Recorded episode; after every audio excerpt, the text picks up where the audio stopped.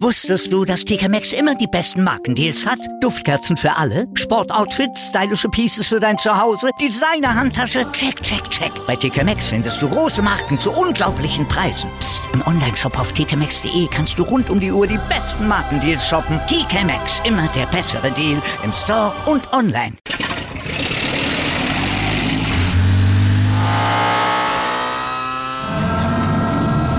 Von 0 auf 100.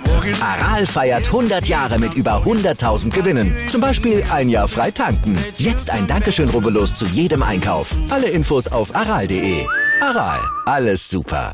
Das ist ja lachhaft. Du hast seit Wochen nicht mit ihm geredet. Jetzt willst du dich mit ihm vertragen, wo er plötzlich interessant geworden ist. Das war ein Zitat von Lavender Brown.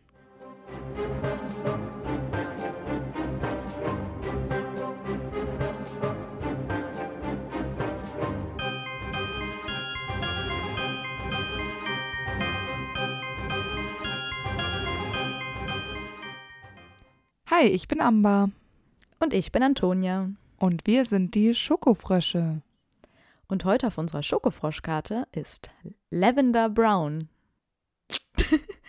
Du hast mich mit deinem Lavender durcheinander gemacht. Ja, ich weiß. Ich würde tendenziell, oder ich habe es früher immer gesagt, ich habe immer Lavender gesagt, aber ich glaube, sie wird tatsächlich Lavender ausgesprochen. Es wird mir auch schwerfallen, das zu sagen. Ich sag Lavender. Ich sag jetzt einfach Lavender. Die wissen doch schon, dass ich sprachgestört bin, was die Namen im Harry Potter-Universum angeht. Also kann ich auch Lavender sagen. Okay. Ich, für mich ist das fein. Lavender ist circa 1979 bis 1980 geboren und im Film stirbt sie am 2. Mai 1998 während der Schlacht von Hogwarts. Im Buch ist das Schicksal aber offen gelassen. Ja, für mich ist sie aber auch da tot, aber da können wir ja später nochmal drüber reden. Wir kennen sie als Gryffindor in Harrys Jahrgang, beste Freundin von Pavati und Ex-Freundin von Ron. Wie Lavender aussieht, ist nicht so sonderlich beschrieben in den Büchern. Allerdings hat sie einen Hellinter, weil das ja auch bei reinblütigen Familien ganz üblich ist. Dunkelblonde Haare und später in den Filmen, äh, wenn sie diese größere Rolle bekommt, hat sie auch blaue Augen. Ja, die wurde ja häufig mal ersetzt und die ist ja, war ja ganz am Anfang in den ersten beiden Filmen, glaube ich, eine schwarze Schauspielerin. Das wurde dann aber in den Büchern so interpretiert, von wegen, weil irgendwie sie und Ron halten mal Händchen und dann ist es aus Harrys Sicht so von wegen, man konnte gar nicht mehr sagen, welche Hand zu wem gehört. Nee, wenn die rumknutschen. Ah ja, oder so. Auf jeden Fall ist ja auch egal, können auf jeden Fall, müssen sie die gleiche Hautfarbe haben Ja, ungefähr. das stimmt, ja. Aber ich finde es schon witzig, weil sie ja jetzt nicht jemand ist, keine Ahnung, wie Regulus, der halt nie vorkommt, den man nur einmal von einem Foto sieht. ja. Also sie ist da, aber sie wird halt einfach nicht beschrieben. Es ist Harry Ja. offenbar nicht wichtig, wie sie aussieht. Ja, vor allen Dingen ähm, hat sie ja auch nie so richtig tolle Gespräche. Also sie ist Nee. zwar da und sie hat auch eine Rolle, ähm, gerade in der Zeit, in der sie mit Ron zusammen ist, aber also Harry ist halt auch nie nah genug an ihr dran. Genau. Dafür, dass Lavender ja tatsächlich in den Köpfen der Leute tatsächlich eine, eine richtige Gryffindor-Rolle hat, also sie steht ja für etwas, Mhm. ähm, hat sie wirklich sehr wenig Text und wenn sie Text hat, auch random Stuff, wo du denkst so, ja, Ja. okay, ciao. Das stimmt. genau. Aber ich habe mir das, sie tatsächlich schon auch, als ich es gelesen habe, immer sehr girly so vorgestellt. Mhm. Deswegen finde ich diese blonden Löckchen, die sie dann später ja im Film hat, die passen eigentlich ganz gut. Aber ich habe mich auch nie an einer früheren Version von La Lavender gestört. Das war mir eigentlich echt auch irgendwie immer egal, weil sie jemand Ja. ist, da war es irgendwie nicht wichtig genug, wie sieht er aus. Es ist eigentlich auch egal, wäre auch später egal. Ja. Äh, und wenn sie nur äh, durch dieses Händewirrwarr von Lavender und Ron darauf gekommen sind, dass die Frau ja nicht schwarz sein kann, dann finde ich das einfach auch unnötig, weil es hätte sich so oder so niemand dran gestört. Weder in Nee. den Büchern, weil Ja. es hätte ja auch einfach aus Harrys Sicht einfach nur quasi so eine Floskel sein können, dass man es Ja, nicht unterscheiden genau. kann, Ja. es ihm aber nicht wirklich um das Visuelle nicht unterscheiden ging. Ja. Ja, und deswegen gab es damals ja auch tatsächlich ein bisschen äh, Kritik daran, dass Ja. sie halt eben ersetzt wurde, ne? Ja, weil ich weiß nicht. Wobei damals, sie hatte ja nicht mal eine Sprechrolle richtig und dann denke ich mir so, na, willst du vielleicht doch nochmal jemand professionelleren casten für jemanden, der dann plötzlich eine doch wichtigere Rolle spielt Ja, als Freundin von Ron? nicht. Ich habe keine Ahnung, aber Ich im Grunde nicht. ist es mir echt komplett Wurst, wie sie aussieht. Ja, mir auch. da kommen wir dann auch mal zu ihrem Zauberstab. Da ist nämlich auch alles Wurst. Kennen wir nämlich nicht. alles Wurst. Das ist ein Wurstzauberstab. Wienerle. Oh ja. Gott. Das nimmt ja einen tollen Lauf heute. naja. Und wir wissen von ihr, dass sie keinen gestaltlichen Patronus bewirken kann. Sie ist auch ein bisschen frustriert deshalb, das kann ich auch verstehen. Hm. Aber was nicht ist, ja. ist halt nicht. Ne? Ich glaube, sie ist einfach zu oberflächlich und ja. einfach nicht tiefgründig genug, um ja, auch. richtigen. Patronus zustande zu bringen. Das finde ich äh, gut zusammengefasst, ja. Nicht tiefgründig genug. Das glaube ich auch, ja. Mhm. Und ihr Irrwicht ist entweder eine Ratte, eine Klapperschlange oder ein blutiger Augapfel. Das wurde so in dem Buch hintereinander ohne mhm. richtigen Zusammenhang mit Schülern benannt. Wobei ich glaube, Pavati die Klapperschlange hat, oder? Ja, ich glaube, das kann man so ganz genau nicht mehr dann herauslesen, ja. sozusagen. Aber eins davon gehört zu Lavender. Ja. Und ich fände es lustig, wenn es die Ratte wäre, wegen Ron. Ja. Dann kommen wir mal zu ihrer Familie. Die kennt man nämlich nicht namentlich. Es sind einfach Mr. und Mrs. Brown. Ähm, zu ihrer Familie gehört aber auch noch ihr kleines Kaninchen Binky, was aber nicht lange bei ihr ist. Es ist ja auch, sind, sind wir mal ehrlich, wir sind, das ist doch total bescheuert. Du holst dir doch nicht ein Haustier, wenn du eigentlich das ganze Jahr lang überhaupt nicht da bist. Ja. Ja, was sowieso nicht so lange lebt.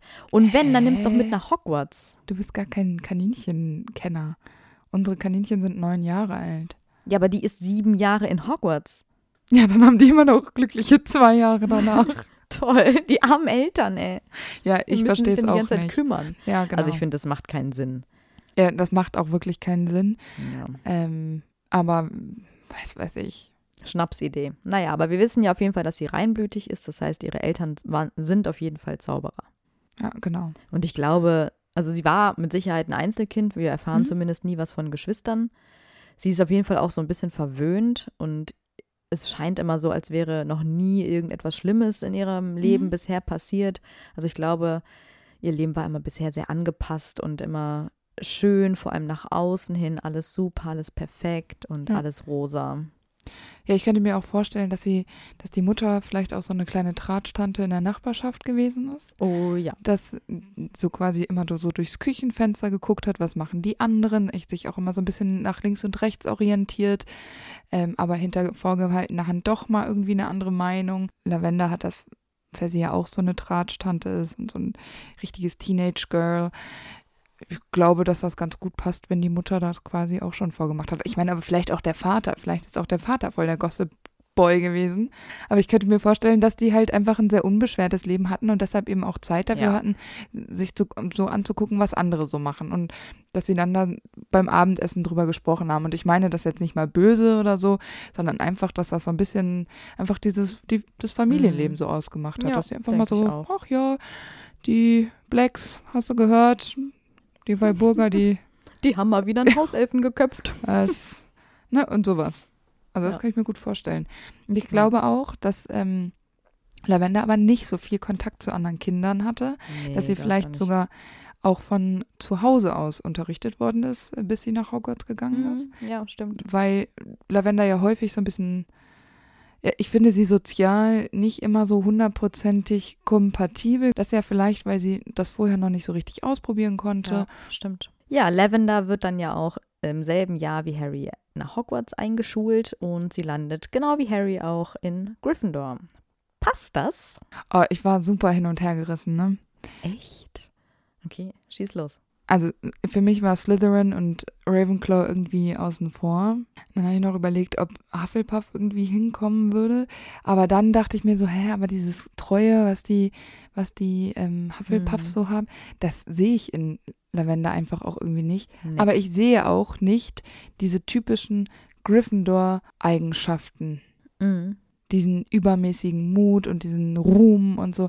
Das sehe ich ja. halt bei Lavender auch irgendwie nicht. Nee, gar nicht. Aber dann dachte ich, naja, es ist halt irgendwie so ein Beifang, was halt auch noch. Kann ja nicht nur Harry, Hermine, Ron da rumlaufen oder so ein Neville, der so eine krasse mhm. Verwandlung durchmacht. Da muss halt auch so ein bisschen Beiwerk dabei sein. Das ist dann halt Lavender.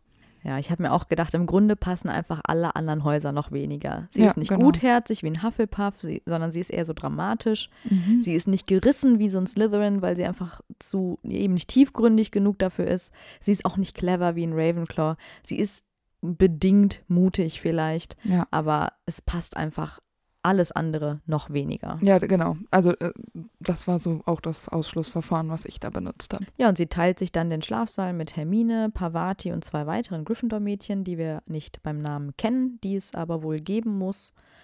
Und die scheinen aber auch bei ihr wahrscheinlich keine große Rolle zu spielen, weil sie sich ja hauptsächlich mit Pavati anfreundet. Und die beiden werden schnell zu Best Friends. Forever. Ja, und mit Hermine kommt sie ja nicht so unbedingt gut klar, aber Hermine ist ja auch gerade am Anfang sowieso eine Außenseiterin und auch schwierig, deswegen wundert uns das jetzt nicht sonderlich. Ich finde, äh, dass Pavati und Lavender auch so richtige Mädels sind. Also so Ja. von Anfang an. Die tuscheln ja auch viel und sind Mhm. kichern dann so unnötig. Und ich könnte mir sogar auch vorstellen, dass die so dann so ein Ranking gemacht haben, wer ist der bestaussehendste Gryffindor, wer ist der bestaussehendste Oh, ja. Slytherin. Und halt so richtige Mädchensachen. So Ja. das komplette Gegenteil von dem, was Hermine macht. Hermine liest und ähm, bildet sich weiter und freundet sich mit den Jungs an und macht halt Erlebt Abenteuer. ja, und genau, sowas. und macht halt auch so, Ja. so einen sehr reifen Eindruck. Und die beiden, Ja. die machen halt so richtige Teenage Girls. Und das finde ich Ja. eigentlich auch cool. Das ist einfach nochmal diese Vielfalt auch in Hogwarts, dass es von allem was dabei ist. Und ich finde, es muss nicht jeder mit 11, 12, 13, 14 Ein äh, sein. sehr kluge, erwachsene Entscheidungen treffen. Ja. Und da finde ich Pavati und Lavender eigentlich äh, ein gutes Duo. Ja, das zieht sich auch die ganzen Jahre entlang eigentlich, bis Mhm. kurz vor knapp, wenn es aber so richtig ernst wird, dass die beiden ja so ein bisschen einfach unreif und albern sind. Mhm. Ja, und unzertrennlich vor allem. Ja. Im Grunde fällt Lavender ja die ersten Bücher überhaupt nicht auf. Sie wird auch wenig genannt, eben höchstens, wenn die halt irgendwie tuscheln und kichern. Und im Grunde ist das Verhalten gerade für die Jungs, also Harry und Ron, eher nervig. Ja, klar. Es ist ja auch. Ja. Es ist auch für Lehrer und so nervig, wenn da immer so zwei da so rumsitzen. Ja. Also ist auch Quatsch, aber ich finde es trotzdem gut, dass wir von allem ein bisschen was da haben. Das stimmt. Ja, das ist ja auch irgendwo normal, dass es auch Ja, genau. Leute gibt. Und im zweiten Schuljahr nimmt Lavender am Duellierclub von Lockhart teil. Finde ich schon crazy, dass sie da überhaupt mitmacht. Aber Ja, aber das ist doch klar, warum sie da na mitmacht. klar, weil die total einen Crush auf Lockhart hat. Ja, Und ich finde es total geil, weil das so eine Parallele ist, die sie mit Hermine teilt, Ja. die ja eigentlich komplett gegensätzlich sind. Aber die ist ja wirklich hin und weg und sie reicht ihm dann ja sogar seinen Zauberstab, als Snape Lockhart dann entwaffnet. Ja. Und ich meine, Snape hat Lockhart gerade entwaffnet. Auch wieder sehr hohe Kompetenz, die er da aufweist, aber auch das hindert Lavender natürlich nicht daran, ihn weiter anzuhimmeln. Als ob ihr auffällt, dass äh, Lockhart da keine gute Figur gemacht hat. Das ist so traurig. Also, ja gut, aber die sind auch erst im zweiten Schuljahr und da lernt man ja viele Sachen noch. Also, Ja, und sie ist geblendet vor Liebe. ja. Ja, im dritten Schuljahr beginnt sie dann wie Harry mit Pflege magischer Geschöpfe und auch mit Wahrsagen natürlich. Als Trelawney dann den Grimm sieht, weiß sie übrigens nicht, was das ist, was eigentlich ja nur Harry und diese, die Muggelgeborenen nicht wissen. Reinblüter wissen das eigentlich schon. Also bisher hatte sie offenbar keinerlei Berührung damit. Mhm. Ihre Eltern haben so wahrscheinlich alles Böse von ihr so ferngehalten und sie bloß nicht mit irgendwas konfrontiert. Ja, aber sie ist ja auf jeden Fall ein sehr großer Fan von Wahrsagen. Ja. Und es ist einfach die beste Stelle, die kommt zwar ein bisschen später eigentlich, wo die halt über die Planeten reden und sie dann irgendwie Uranus auf ihrem Board da gefunden hat und so und dann ähm, total begeistert zu Trelawney sagt, aber es ist eigentlich nur im Englischen lustig, so von wegen, oh hier, ne, my Uranus und so. Und dann Oh, sagt ja. Ron halt so, can I see your Uranus too? Und das ist halt your anus. Ja. Das ist halt einfach schon ein sehr geiler Spruch von Ron, der halt leider nur im Englischen wieder lustig ist. Aber ich lieb's. Ja, ist auch lustig. Ich lieb's Ein bisschen wirklich. versaut. Ja. Aber Trelawney kündigt dann ja Lavender an, dass ein Mm, Ereignis mhm. am 16. Oktober passiert, wovor sie große Angst hat. Und tatsächlich stirbt dann später ihr Kaninchen zu diesem angekündigten Moment. Ja. Allerdings erreicht sie dann ja eigentlich nur an diesem Tag die Eule, also müsste dieses Kaninchen laut Hermine dann ja eigentlich schon vorher gestorben sein. Mhm. Aber ähm, diese Skepsis, die Hermine da einbringt, die ja, kümmern La- Lavender eigentlich gar nicht, weil sie glaubt ja total an Trelawneys Vorhersage, auch wenn sie eigentlich ja auch gar keine Angst hatte, dass Blinky sterben könnte, weil der war Ja. ja noch recht jung. Ja, war ja nicht vorauszusehen, aber ähm, Lavender stößt es ja auch total übel auf, dass Hermine quasi versucht, sehr rational an die Sache ranzugehen, Ja, genau. weil Lavender wirklich dringend daran glauben wollte, dass es vorhergesehen ist und dass ähm, es Schicksal war. Denn Lavender glaubt an Schicksal und all diese Trelawney-Sachen quasi.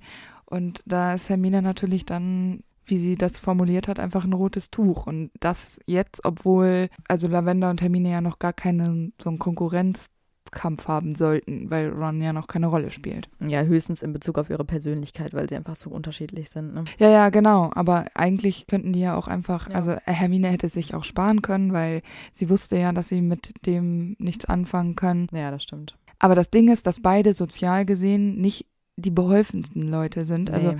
Hermine eckt ja häufig an, weil sie nicht genau versteht, wie sie sich in solchen Situationen verhalten soll. Und auch Lavender ist jetzt nicht die klügste und diplomatischste in solchen äh, Situationen. Deshalb da ähneln sie sich ja dann doch irgendwie wieder. Ja, voll. Und im Grunde will Hermine da auch irgendwie wieder so nur belehren und Ja. quasi andere davon überzeugen, dass ihre Sicht bezüglich Wahrsagen die einzig wahre ist. Was ja Quatsch ist, Ja. weil Lavender ja wirklich sehr stark daran glaubt, mit Pavati zusammen. Ja, Lavender interpretiert ja dann später auch, als äh, Hermine Wahrsagen dann ja abbricht, dass Trelawney auch das vorhergesagt hat, weil sie ja irgendwie gesagt, um Ostern rum verlieren wir jemanden, was ja, erstmal so auf Tod bezogen wird, aber dann ist es so, ach nee, Hermine ist ja gegangen. Aber ich denke mir halt immer so, ja, wenn man wenn man es will, dann kann man theoretisch alles interpretieren. Wir machen ja nichts anderes. Ja. ähm, vor allem in der Traumfolge, dieser Sonderfolge. Ja, genau. Klar, wenn man es will, das ist ja wie beim Horoskop auch. Du, du kannst aus allem was Passendes lesen. Klar. Also Stiere, ich bin ja einer, sind ja häufig unflexibel und ich bin ziemlich unflexibel. Aber Stiere sind ja auch so aufbrausend und das kann ich auch sein. Also irgendwie kommt das immer hin und es steht bei Stier immer überall, egal ob ich äh, irgendwie so eine TV-Zeitschrift lese oder ob ich, ähm, keine Ahnung, irgendwas auf Instagram lese. Irgendwas in meinem Horoskop stimmt immer und dann denke ich mir so, oh cool, und dann denke ich mir so, so ein Scheiß, weißt du, wie viele Stiere das auch Ja. lesen? Ja, das stimmt. Wenn, dann musst du es zusammen mit deinem Aszendenten lesen. Ich habe keine Ahnung, was das ist. Also, weißt so tief stecke ich in diesem Horoskop-Quatsch nicht. Was ist denn dein Sternzeichen? Ich bin Löwe. Oh, Aber ich bin eigentlich nicht so der Anführertyp. Ich bin aber faul und Löwen stelle ich mir auch mal faul vor. Ich kenne ehrlich gesagt so Horoskope von mir gar nicht. Ich lese die sehr selten. ich habe das gerade mal nachgeguckt. Also Löwen sind stark und von sich selbst überzeugt und hat auch kein Problem, das zu zeigen. Energetisch und beharrlich setzt er sich fest, entschlossen für seine Ziele ein. Er ist besonders begeisterungsfähig und kennt kein Nein. Antonia, nein. Ja, es ist, äh, weiß ich nicht, würde ich jetzt nicht unbedingt unterschreiben. stimmt. In manchen Dingen schon. Also doch, also wenn- ich sag mal so, wenn ich eine Meinung habe und ich bin wirklich felsenfest davon überzeugt, dann lasse ich mich wirklich nicht umstimmen. Da kriegst du auch immer so einen komischen Ton und so einen Blick. Ja, Aber ist nicht schlimm, das braucht man ja auch, um sich durchzusetzen. ja, ja, doch, das stimmt schon. Ich bin sehr konsequent in meinen Entscheidungen. Also wenn ich eine Entscheidung getroffen habe, dann lasse ich mich da auch selten irgendwie umstimmen von. Stiere sind nämlich treu und warmherzig, sensibel und großmütig und doch selbstbewusst stolziert er positiv durchs Leben. Das ist auch Quatsch. Ich stolziere überhaupt nicht. ich laufe normal. Na, ihr könnt uns ja mal schreiben, was ihr so für Sternzeichen seid. Dann können wir ja mal gucken, was äh, so unter euch alles ist. Wo sind die Slytherin-Löwen? das passt gar nicht. Ich bin ja der Gryffindor, der Löwe. Ich nehme die Ravenclaw-Stiere zu mir. Gruppe Ravenclaw-Stier. naja, das war ja doch ein netter Ausflug. Schön. Dann kommen wir mal zurück, oder? Wo sind wir denn gerade? Ja. Zum vierten Schuljahr. Ja, im vierten Schuljahr findet ja das Trimagische Turnier statt. Naja, sie nimmt jedenfalls nicht am Trimagischen Turnier ähm, teil, aber dafür geht sie zum Weihnachtsball. Ja, genau. Mit Seamus Finnegan. Läuft da vielleicht was? Läuft da was zwischen Seamus und Lavender? Ich glaube Ich nicht. glaube, sie haben es versucht. Und wahrscheinlich, ich, kann- ich kann es mir halt so richtig vorstellen. Ja, Ich meine, im Grunde wissen wir ja nicht viel über ihr vorheriges Liebesleben. Aber sie ist ja so eine Tuschlerin und wahrscheinlich reden die auch immer so, mhm. ja, und wen findest du gerade cute und so. Und die standen wahrscheinlich mal so auf jeden. ja Und wahrscheinlich. vielleicht hat, vielleicht hat Seamus zu der Zeit so ein bisschen Interesse gezeigt und das dann ne, nutzt man das Ja. natürlich sofort. Aber vielleicht war es so ein Creep-Date, weißt du, wo du im Nachhinein 20 Jahre später dir überlegst, boah, das hättest du ja auch sparen können. Bei Pflege magischer Geschöpfe ist sie zwar nicht so zu 100% begeistert, aber immerhin hilft sie ja Hagrid dann und den Gryffindors, die Kröter wieder einzufangen. Die sind irgendwie ausgebrochen, während sich die Slytherins ja verstecken. Mhm. Also immerhin da zeigt sie noch ein bisschen Loyalität Hagrid gegenüber. Das verschwindet ja auch später dann immer mehr, was ja ein bisschen schade ist eigentlich. Und auch nicht so richtig verständlich, mhm. weil, also ich glaube, dass sie auch einfach hätte weiterhin hilfreich sein können, dazu stehen können. Also ich meine. Ja. Ja, auch Hermines Sympathie ist ja in diesem Schuljahr ganz deutlich, weil im Unterricht vom falschen Moody, als dieser die unverzeihlichen Flüche präsentiert, da springt Hermine ja. dann ja für Neville ein, aber eben nicht für Lavender. Mhm. Und diese muss dann ja unter dem Imperius-Fluch unter anderem ein Eichhörnchen nachahmen. Ja, sehr erniedrigend und echt bitter Voll. eigentlich. Und ich frage mich auch, warum Hermine. Warum da keiner einspringt. Naja, genau. Aber Hermine hat es ja schon quasi, wissen wir ja aktiv, ja. dass ihr das übel aufgefallen äh, ist, dass Barty Crouch Jr., also Moody in dem Fall, diese Art von Unterrichtsmethodik mhm. an den Tag legt. Und dann denke ich mir, könnte es doch für Hermine, die für Elfen einsteht dieses Jahr, also die ist ja schon eigentlich richtig so im ähm, Kampfmodus. Da frage ich mich halt, warum sie dann bei mhm. Lavender da jetzt ja, nicht durchzieht stimmt. und sagt so, ich lassen Sie das sein, stoppen Sie das, was auch immer, weil es ihr ja nicht recht sein kann. Also so sehr kann sie sie ja nicht hassen. Also dürfte ja kein Hass im Spiel sein zwischen den beiden, höchstens Unsympathie. Lavender ist ja auch nicht die einzige also ich meine, klar, das mit dem Eichhörnchen ist vielleicht ein bisschen heavy, weil andere oder Harry muss ja zum Beispiel nur auf den Tisch springen oder so, oder? Aber im Grunde geht es ihnen ja allen so. Auch Hermine muss ja da jetzt Sachen machen, die sie nicht machen will. Also im Grunde geht es ja nicht mehr um den Einzelfall Lavender bezüglich ähm, Sympathie oder so, sondern es geht ja wirklich eigentlich darum, sich gegen diese ganze Methodik äh, mal auszusprechen. Ja. Aber gut, das äh, traut sich dann ja irgendwie anscheinend keiner. Ja, genau. Ich finde, dass Lavender eine sehr gute Anwärterin wäre für einen zweiten Vorsitz im Belfer Club, hm. weil ich finde, dass zu Lavender dieses ich rette süße kleine Viecher äh, eigentlich ja, ganz stimmt. gut passt. Aber ich könnte mir vorstellen, dass äh, Hermine zu stolz gewesen wäre, Lavender einzuladen, mitzumachen. Ja, und ich glaube, Lavender ist zu dem Zeitpunkt schon so, boah, Hermine ist komisch, die macht komische Sachen. Also egal, was ja. Hermine machen würde, sie fände es wahrscheinlich irgendwie strange. Aber eigentlich finde ich, dass sie in diese Richtung schon mhm, passt. Das stimmt. Wobei sie ist ja Reinblüterin, vielleicht kennt sie es so wie Ron auch nicht anders und für sie ist es normal. Ja. Wissen wir alles nicht. Das, ja, das stimmt ja. auch, ja. Aber das ist mir so gekommen. Ja, im fünften Jahr wissen wir, dass Lavender dem Ministerium glaubt. Ich meine, klar, sie ist ja auch irgendwie vorbelastet durch ihre Eltern und ihr Umfeld ja sowieso. Aber sie hat ja im Jahr vorher Dumbledores Worte gehört, als Cedric da gestorben ist. Und sie kennt Harry ja sogar eigentlich ziemlich gut. Aber sie lässt sich da so vom Tagespropheten manipulieren und glaubt ja dann alles, was der schreibt und so. Und ich finde sie da schon sehr, sehr leichtgläubig, um nicht gar zu sagen naiv. Ja, das finde ich auch. Es ist aber, glaube ich, auch, ich meine, äh, Seamus hat ja auch seine ja, Probleme genau. und wenn Lavender und Seamus jetzt äh, nach ihrer ihrem merkwürdigen Date beim ja. Weihnachtsball, ähm, wenn sie das überwunden haben, ein Jahr später, dann kann es ja sein, dass die sich dann auch so ein bisschen gegenseitig hochgeschaukelt haben. Ne? Also ja, das kann ich mir auch gut vorstellen. Es macht ja auch Sinn, dass sie nicht zwingend eine eigene Meinung mhm. Bildet, wenn sie etwas hört, sondern sich erstmal links und rechts so ein bisschen ja, umhört ja. und dann quasi das nimmt, was gerade irgendwie so ein bisschen on vogue ist und was irgendwie Sinn ergibt, was sie vielleicht auch versteht. Also ich finde nicht, dass sie dumm ist, aber ich könnte mir vorstellen, dass sie viele Dinge einfach nicht so umreißt und nicht so reflektiert. Mm. Deshalb finde ich das schon stimmig, dass sie Harry nicht von Anfang an glaubt, sondern erst da auch dieses, durch dieses Wirrwarr muss, um sich zu sortieren. Ja, und ich meine, das ist ja schon wieder das beste Beispiel, weil erst als Ernie Macmillan Harry bekundet, dass er ihm glaubt, und der tut sich ja immer so wichtig, da scheint Lavender ja nochmal drüber nachzudenken. Vorher hat sie dann irgendeinen Glauben von irgendwem übernommen, vielleicht Seamus, mhm, vielleicht genau, ihren Eltern, ja. wir wissen es nicht. Und sie lässt sich dann aber sehr leicht lenken. Und vielleicht hat ja auch Pavati sie dann so ein bisschen überzeugt, weil sie glaubt ja Harry. Mhm. Und dann wiederum glaubt Lavender ja irgendwann auch Pavati, dass Harry die Wahrheit genau. sagt. Also sie kommt nie von selbst auf die richtigen Schlüsse. Ja, genau. Sie muss immer einen Anstupser von irgendwem bekommen. Ja. Sie wird ja auch Teil der DA. Aber auch hier habe ich mich gefragt, ist das nur, weil da ihre Freunde sind?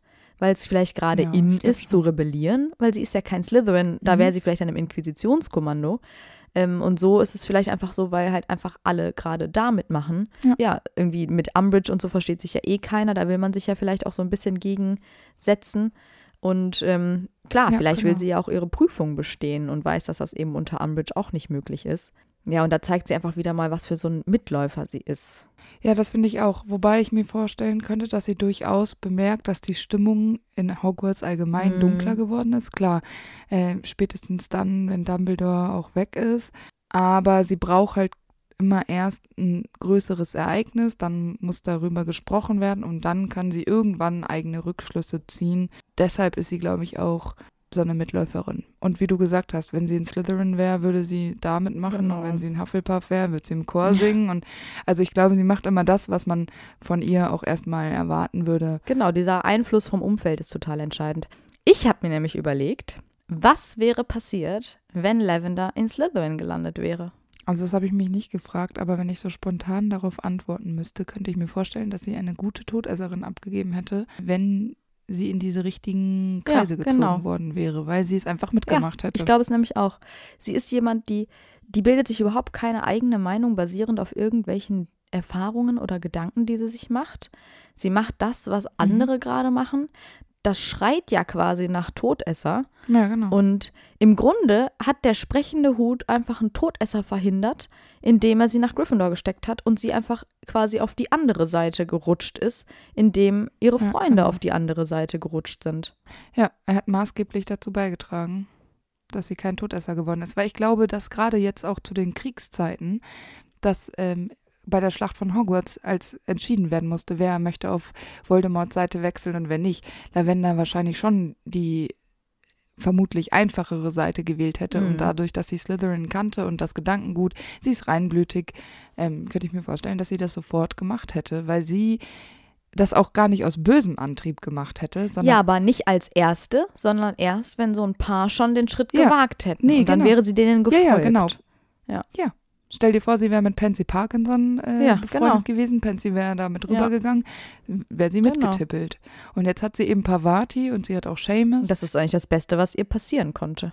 ja, genau. Und sie hat ja auch irgendwie immer so ein bisschen Einfluss dann auch von dem, was Harry so Genau. tut. Und der, dieser, gerade dieser Jahrgang von Gryffindor ist ja auch sehr von Harrys ähm, Erlebnissen quasi gezeichnet. Und das ist vielleicht wirklich ähm, Lavenders Glück. Und ich finde es spannend, dass du das so dir überlegt hast, ja. Ich finde das richtig krass. Ja, und sie ist ja zudem auch noch ziemlich oberflächlich, weil sie sich in diesem Schuljahr über Mhm. Lunas Ohrringe lustig macht.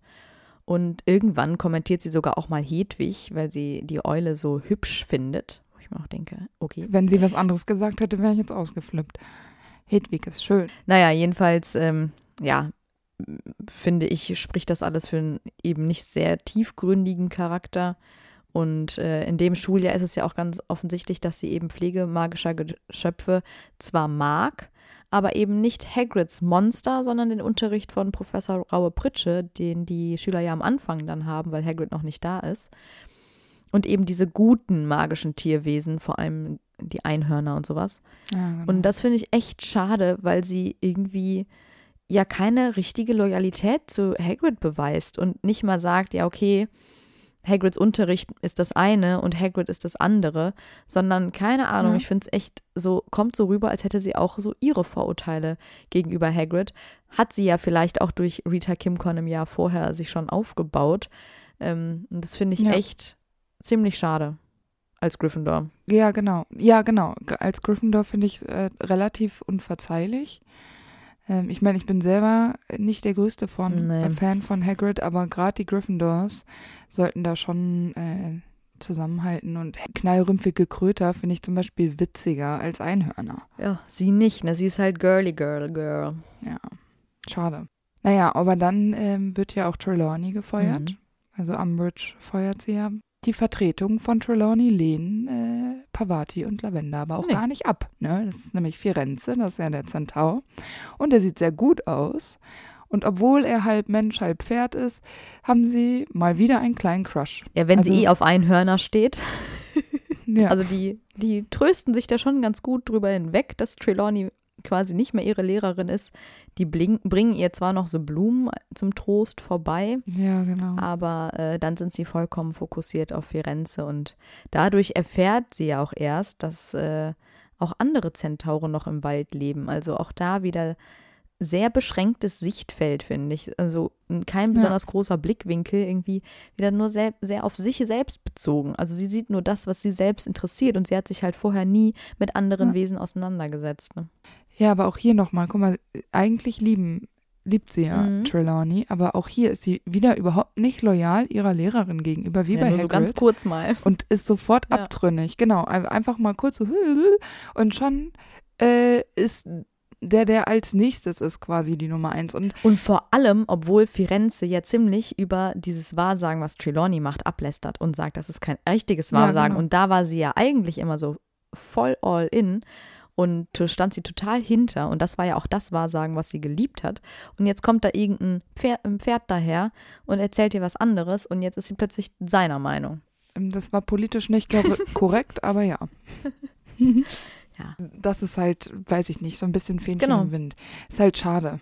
Und sie ist halt einfach wirklich ein richtiger Teenager mit all diesen Unsicherheiten und diesen, ach, wo man nicht genau weiß, wo gehört man hin und wo will man hin und was, Mm. was erwartet einen. Und sie ist halt auch irgendwie eine kleine Drama Ja. Queen ja irgendwie. Ja, im sechsten Schuljahr wissen wir, dass entweder ihre ZAGs nicht besonders gut waren oder sie vielleicht schon einen konkreten Wunsch hatte für ihren späteren Beruf, weil sie nämlich Zaubertränke offenbar nicht gebraucht hat oder eben nicht gut genug war, weil sie diesen Kurs nach den ZAGs im sechsten Schuljahr nicht mehr besucht.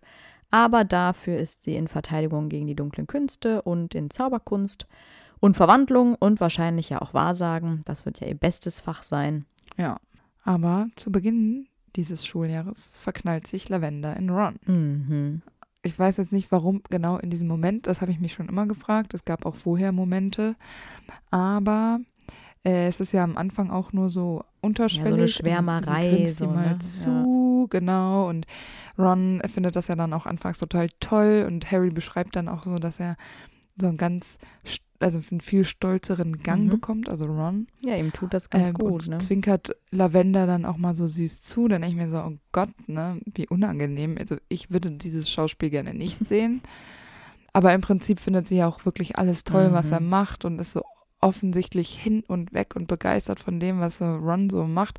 Und wenn er nur, keine Ahnung, sich durch die Haare wuschelt wahrscheinlich. Aber ich finde es wirklich merkwürdig, dass sie sich schon fünf Jahre kennen und da wirklich niemals ein Ansatz war. Ja, die haben ja auch Also- einfach gar keine Gemeinsamkeiten. Es ist einfach wirklich nur, keine Ahnung, im ersten Jahr stand sie ja auf Harry, im zweiten Jahr stand sie auf, auf Seamus. Nee, Seamus. also im dritten Jahr stand sie vielleicht auf Dean, im vierten auf Cedric, äh, im fünften auf Draco. Oh nein, und du weißt, was ich meine. Ja, jedenfalls ähm, Ja. finde ich es auch sehr übertrieben und vor allem auch dieses, es ist einfach nur noch unangenehm, weil sie dann ja auch über alle seine Witze genau. lacht, als wäre es total lustig. Ich meine, Ron ist lustig, aber Ja, fand sie vorher nicht lustig, seine Uranus-Witze. ja, genau. und ähm, ja, sie ist da ja schon sehr auffällig. Ich meine, ich finde es ja voll gut, dass sie da sehr offensiv ist und sich auch so offensiv an ihn ranmacht, weil Ron ist einfach komplett unfähig. Der hätte ja wahrscheinlich nie von sich aus irgendwas gestartet.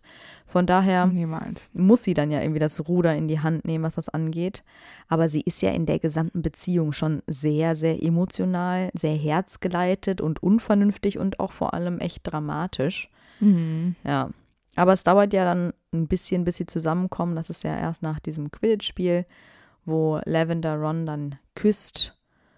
Ja, da beginnt das Ganze. Da machen die ja so richtig krass Ja. rum im Gemeinschaftsraum. Vor allen. Und dann ist ja das Mhm. erste Mal, dass Hermine richtig in Rage kommt quasi. ich meine, Ron geht ja die Beziehung eigentlich auch nur an, weil er mal so ein bisschen Aufmerksamkeit bekommt. ja, genau. Und Lavender verkörpert halt eben das typische Mädchen, so ein bisschen kitschig, total verliebt, so all in, die klebt voll an ihm und sie ist ja auch sehr besitzergreifend und verhält sich ziemlich kindisch teilweise auch, weil sie halt auch einfach sehr gerne im Mittelpunkt steht. Und das findet er ja auch irgendwann ein bisschen nervig, weil eigentlich das ja überhaupt nicht zu ihm passt. ja, aber ich ähm, erinnere mich an das Gespräch von Ron und Ginny, wo sie gesagt, also wo Ginny Ron vorgeworfen hat, dass er die Mhm. Erfahrungen eines Zwölfjährigen hat und das Mhm. stimmt und deshalb finde ich es auch nicht ähm, schändlich, dass Ron diese Aufmerksamkeit gut findet das und sich quasi ein bisschen ausprobiert. Ich meine, dafür sind diese Teenager-Jahre ja eigentlich auch da. Und ähm, das Einzige, was ich so ein bisschen nervig finde, ist, dass ähm, Hermine da so plötzlich wirklich, also von 0 auf 100 diese unfassbar schlechte Laune bekommt. Ich meine, Ron geht die Beziehung ja eigentlich auch dann ein, erstens um Erfahrung zu sammeln, klar, und vielleicht auch um Hermine vielleicht ein bisschen eifersüchtig zu machen. Das weiß Lavender ja natürlich Ja. nicht. Also ich kann mir nicht vorstellen, dass Hermine mal irgendwie ihr erzählt hätte, dass sie Ron gut findet. Nee, nee. Genauso auch andersrum. Und da finde ich es eigentlich auch okay, weil Hermine Lavender ja eigentlich nie dafür verantwortlich macht, so von wegen, du machst dich jetzt an den Typen ran, den ich gut finde, sondern denjenigen, auf den sie sauer ist, das ist Ron. Und eigentlich, also gibt es jetzt keinen konkreten Streit zwischen Lavender und Hermine, zumindest nicht von Hermine ausgehend. Nee, aber ich finde die Stimmung, also würde Hermine einfach diese bittere Pille Mhm. ein bisschen ruhiger schlucken und auch sie ignoriert Ron ja, das dann ist schon auch. sehr und, krass. äh, sie schießt immer gegen ähm, Ron und Lavender ist ja meistens auch in der Mhm. Nähe. Die kriegt also das ist schon nicht so, mit. als würde Lavender das nicht auch abbekommen. Und dann denke ich mir mal so, wenn Hermine da einfach ein bisschen lockerer und cooler gewesen wäre, dann hätte Ron vielleicht auch ein bisschen unbeschwerter diese Beziehung einfach noch einen Augenblick länger ähm, genießen können. Weil ich meine, es geht ja dann auch bergab und zwar rapide. Aber ich, ich glaube auch, dass Hermine in dem Moment nicht so weit blicken konnte, dass sie sich hätte denken können, dass das keine Beziehung für die Ewigkeit ist. ja, ja, also ja, sowas, klar. was wir jetzt direkt sehen, dass das halt ne, einfach nur so ein bisschen, ein bisschen Fun ist und dann ist auch gut. Äh, das sieht Hermine Ja. natürlich in dem Moment noch gar nicht. Ja, das, das sehe ich auch alles. Aber es, ich, also ich hätte Ron durchaus ein bisschen mehr und ein bisschen lockereres Glück gewünscht und einfach ein Ja, bisschen. aber das ist mit Lavender auch einfach nicht möglich. Ich meine, die, die ist ja echt immer so, die gibt ja 150 Prozent, sage ich mal. Und sogar Pavati und Harry finden das ja echt unangenehm. Und das Schlimmste ist ja wohl auch diese Kette, die sie ihm dann Weihnachten schenkt. Da steht Sweetheart Ja. drauf. Und Ron findet das ja zu dem Mhm. Zeitpunkt jetzt auch nicht mehr so spannend. Und äh, die Beziehung fängt dann ja auch extremst an zu bröckeln. Das stimmt. Und das bemerkt äh, Lavender natürlich auch. Und dann wird sie ja auch so aufgebracht, als Ron dann vergiftet Mhm. wird mit diesem Liebestrank. Beziehungsweise dem Med vor allem dann. Genau, und immer wenn sie dann, wenn sie ihn besuchen möchte im Krankenflügel, stellt Ron sich schlafend. Das ist so assi, ey.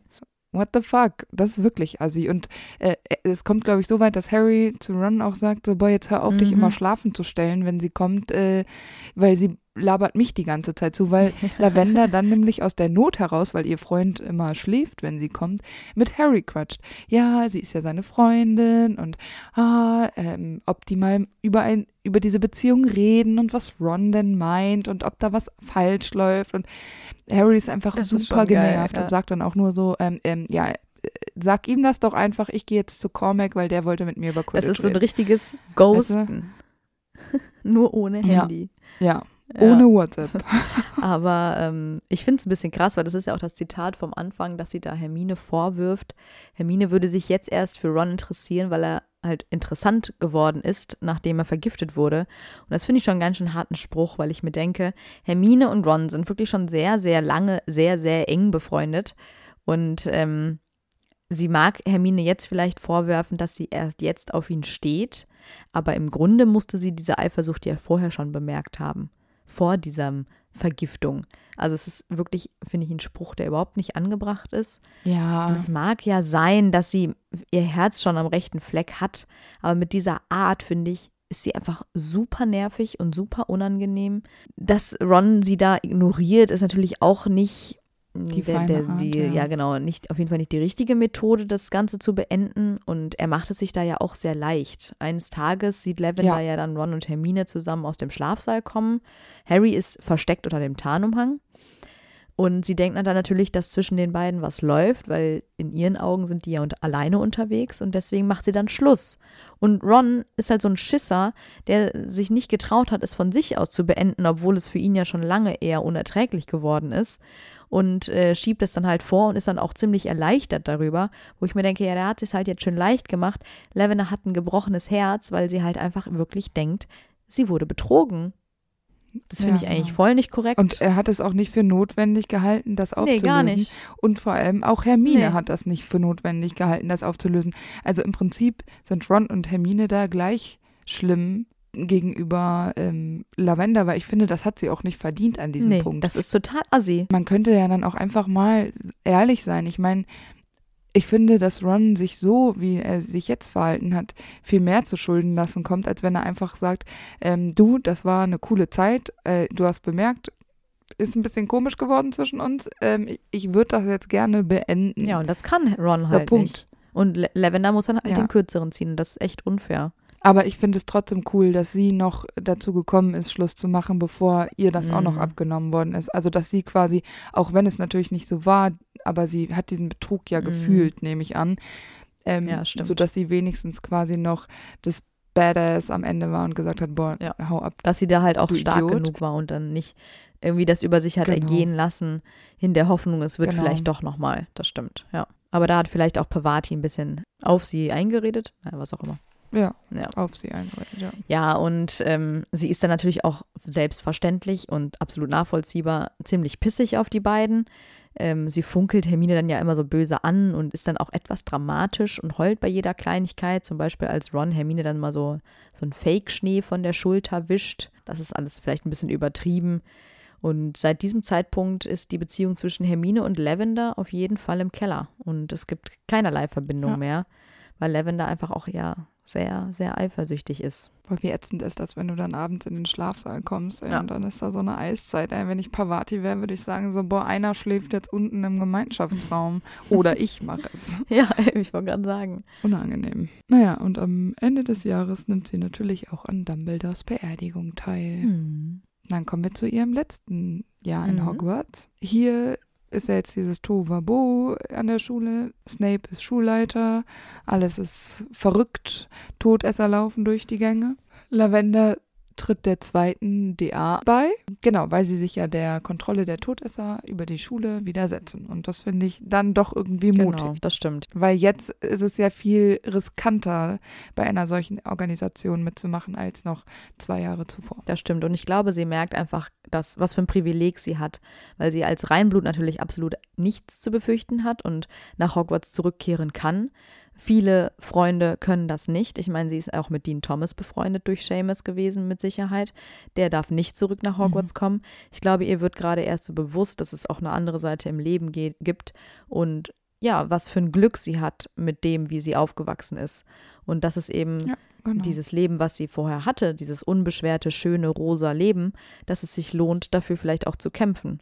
Ja. Und auch für ihre Freunde zu kämpfen, die dieses Privileg vielleicht nicht haben. Weil was das angeht, hatte Lavender ja eigentlich nie irgendwelche Vorurteile oder ja, irgendwelche bestimmten konkreten Ansichten, Reinblütigkeit gegenüber. Oder dass sie irgendwie über minderes Blut irgendwie was geredet hätte oder so. Gar nicht. Nee, gar nicht, ja.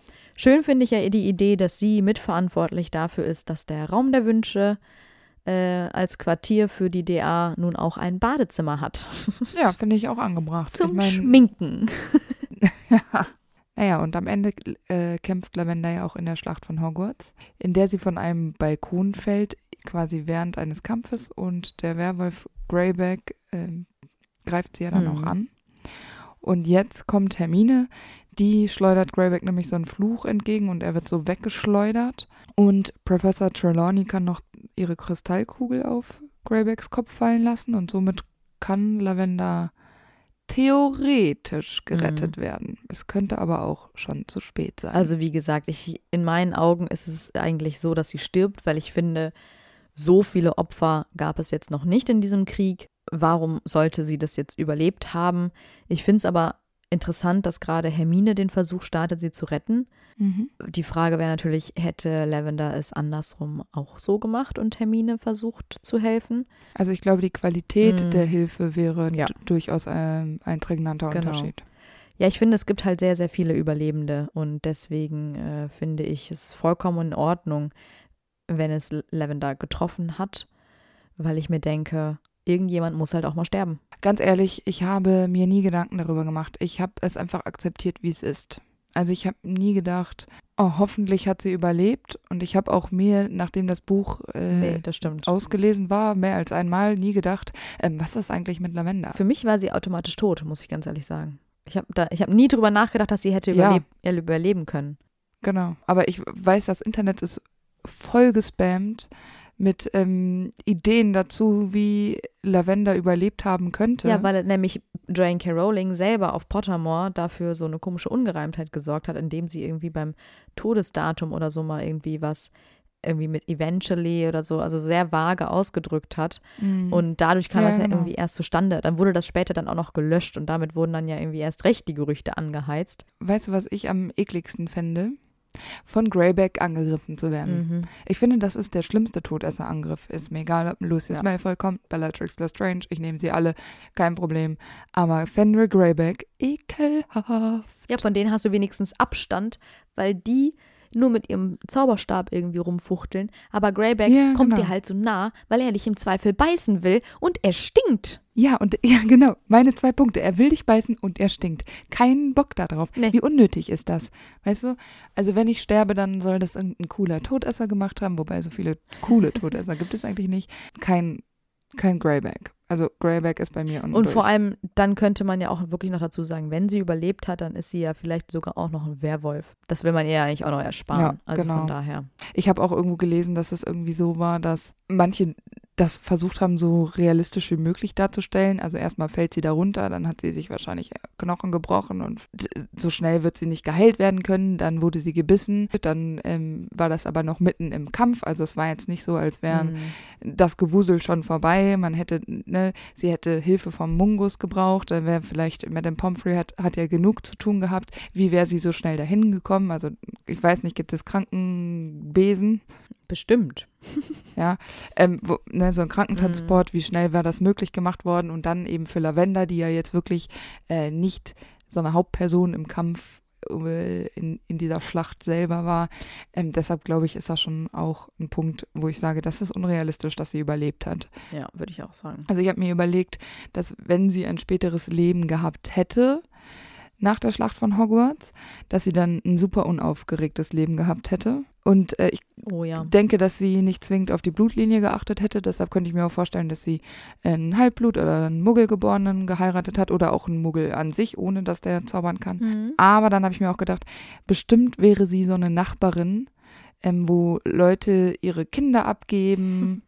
Ähm, ich könnte mir auch vorstellen, dass sie eigene Mhm. Kinder hat, aber dass sie eben auch das mag, wenn andere ihre Kinder vorbeibringen und dass, wenn man zu Besuch kommt, dass sie immer viel Mhm. kocht und backt und dass sie einfach herzlich ist und aber dann doch immer auch unterwegs ist und sich überlegt so, ja, und ähm, äh, Sibylle hat letztens gesagt, ihr Mann das und das und ähm, hast du das auch schon gehört? Hast du einen Tagespropheten gelesen? ähm, also Ja, das genau. schon dieses Gossip und so, dass das durchaus ein Teil Ja. ihres Lebens ist und dass es wie so ein kleines Hobby ist, auch so ein bisschen die Nachbarschaft auszuspionieren Ja, und so. auf jeden Fall. Und wenn sie überlebt hat, dann könnte ich mir vorstellen, dass sie im Ministerium gearbeitet hat, aber so als so eine unbedeutende Sekretärin. Keine Ahnung, einfach irgendwelche stumpfen Aufgaben, bei denen man nicht irgendwie selber denken muss, sondern quasi nur die Arbeit für andere ausrichtet. Einfach was, was sie geradlinig und bestimmt souverän durchführt, aber halt ohne irgendwie selber kognitiv äh, Mhm. agieren zu müssen. Ja, im Grunde ist sie einfach nur ein Teenager-Mädchen in der Pubertät, voll Pubertät, die sich einfach sehr leicht lenken lässt, Ja. aber wahrscheinlich ihr Herz zum Glück am rechten Fleck trägt. Sie kämpft ja dann auch für ihre Freunde und ich glaube, sie hätte einen Mann verdient, der ihre dramatische Art anerkennt und ihr einfach die volle Aufmerksamkeit schenkt, nicht so wie Ron das gemacht hat. Ja, genau. Lavender ist einfach ein Charakter, dem man ein schönes Leben wünscht. Und ich danke hier an dieser Stelle nochmal dem sprechenden Hut. Danke, sprechender Hund. Dann würde ich sagen, war es das für diese Folge. Schön, dass ihr wieder damit dabei wart. Und wir hören uns wieder nächste Woche. Genau, macht's gut. Tschüss. Und weil es so lustig war, gibt es jetzt noch ein paar Outtakes. Ja, im vierten Schuljahr findet ja das Trimagische Turnier statt. Das haben wir jetzt schon sehr häufig gesagt. Und äh, da nimmt sie natürlich nicht teil. Aber ja, das habe ich hier so aufgeschrieben. Ganz wichtige Info. Sie hat übrigens auch nicht den Stein der Weisen gerettet. Sie Weiß war auch nicht, nicht in der Kammer des Schreckens. Und sie hat auch nicht Seidenschnabel befreit. Ich fand es wichtig zu erwähnen, dass sie nicht am Trimagischen Turnier teilgenommen hat, aber natürlich der berühmte Harry Potter. Das hast du nicht da so stehen, hoffe ich. Hier, stehen. Sie nimmt natürlich nicht teil, aber der berühmte Harry Potter, der ja in ihrem Jahrgang ist. Und auch in ihrem Haus. Das ist der unnötigste Satz der Welt, aber alle Informationen kennen wir schon. Ich finde es aber gut, dass du nochmal so richtig voller Hate da drin stehen hast, aber der berühmte Harry Potter. So wie Snape. Unsere neue Berühmtheit. Ja, also. also. Ich fühle mich wie, als wären wir Lavender und Ähm, Verwahrt. ja. Kicher, Kicher. Diese Uhrzeiten. Ja, ähm, mit Alkohol trifft man versch Ja, Menschen. schlechte Entscheidungen. Man trifft Menschen, habe ich gesagt. Aber nur mit Alkohol. Was hast du denn gemacht, bis du 21 geworden bist? Keine Menschen getroffen? Nein. Oh, nur Zauberer. Oh. Okay.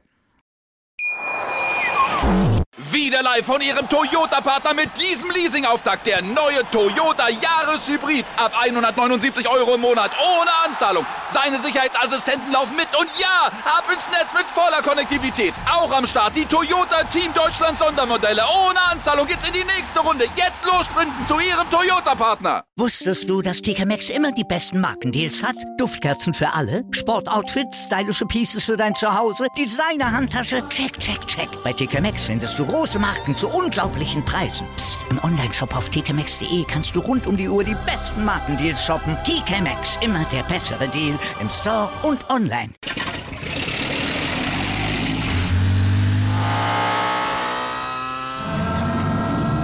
Von 0 auf 100. Aral feiert 100 Jahre mit über 100.000 Gewinnen. Zum Beispiel ein Jahr frei tanken. Jetzt ein Dankeschön, rubbellos zu jedem Einkauf. Alle Infos auf aral.de. Aral, alles super.